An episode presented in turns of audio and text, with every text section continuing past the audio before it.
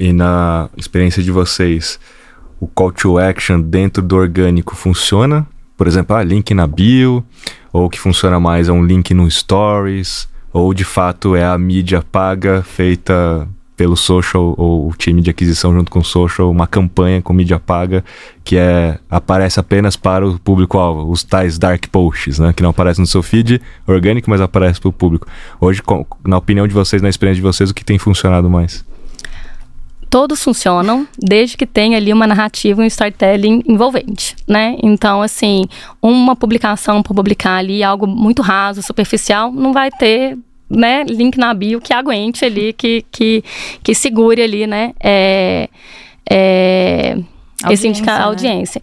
Eu acho que a, estratégia ela tem que ser sempre pensada 360, né? Então, assim, até porque a, a gente sabe que por carreira, tempo de casa, a gente sabe que mexer com rede social e você não fazer nenhum investimento em mídia, vai ser muito difícil o orgânico decolar. Então, acho que a gente tem que ter as duas coisas andando em paralelo. É, o link na bio a gente usa muito para descoberta. Então, assim, a gente entende ali que quantos cliques teve no link da bio é muito, quantas pessoas estão chegando no nosso perfil, então quantas pessoas a gente está alcançando. Acho que é uma métrica muito interessante, né? A gente brinca que a gente tem as nossas metas principais e os nossos KPIs próprios. Então, assim, a descoberta é para a gente um KPI próprio, porque a gente fala, nossa, muita gente está chegando e a gente sabe que demora entre você descobrir a marca, você entender, até você fazer a conversão. Então, hoje a nossa estratégia é muito pensada, mas é, em como eu quero que essa pessoa fique aqui dentro do perfil até ela chegar e lançar um produto. A gente sabe que não é fácil, né? A gente uhum. sabe que não é rápido,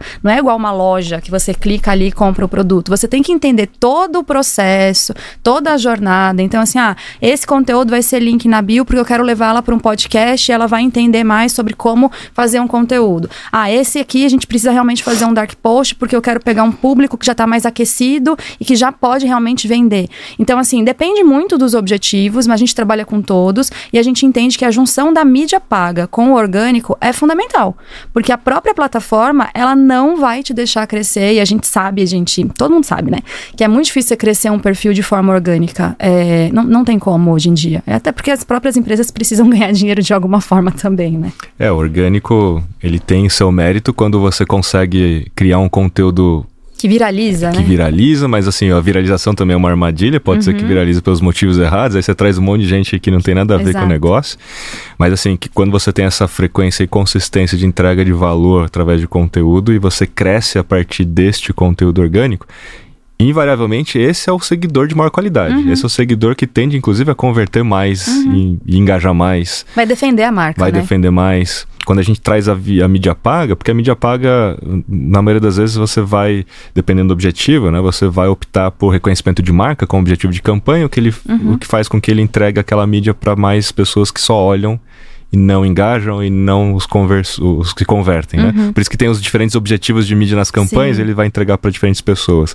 E eu sempre recomendo, se você quiser crescer de fato o seu perfil usando mídia paga, o ideal mesmo é você optar por us, usar o Meta Ads, criar uma campanha com objetivo de engajamento. Uhum. Vai sair mais caro? Vai. Só que as pessoas que essa campanha vai atingir são as pessoas que engajam, são as pessoas que vão interagir. Aí quando você faz um próximo post orgânico, você tende a ter engajamento. Quando você faz uma campanha por reconhecimento de marca ou por tráfego, que aquele botão impulsionar, inclusive, ele, ele usa o objetivo de tráfego automaticamente. Uhum. Então ele vai alcançar pessoas que só clicam, só visitam, uhum. só olham. Faz e aí você faz um próximo post, há uma probabilidade mais baixa desses novos seguidores engajarem no próximo uhum. post.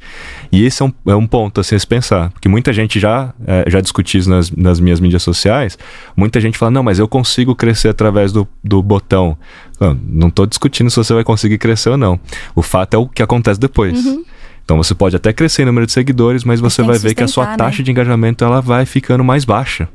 E não por acaso. Dá para manter ela? Dá, se você fazer pelo objetivo de engajamento. Então o CPM, que é o custo por mil impressões, vai ser um pouco mais caro, mas é, é interessante refletir sobre esse assunto.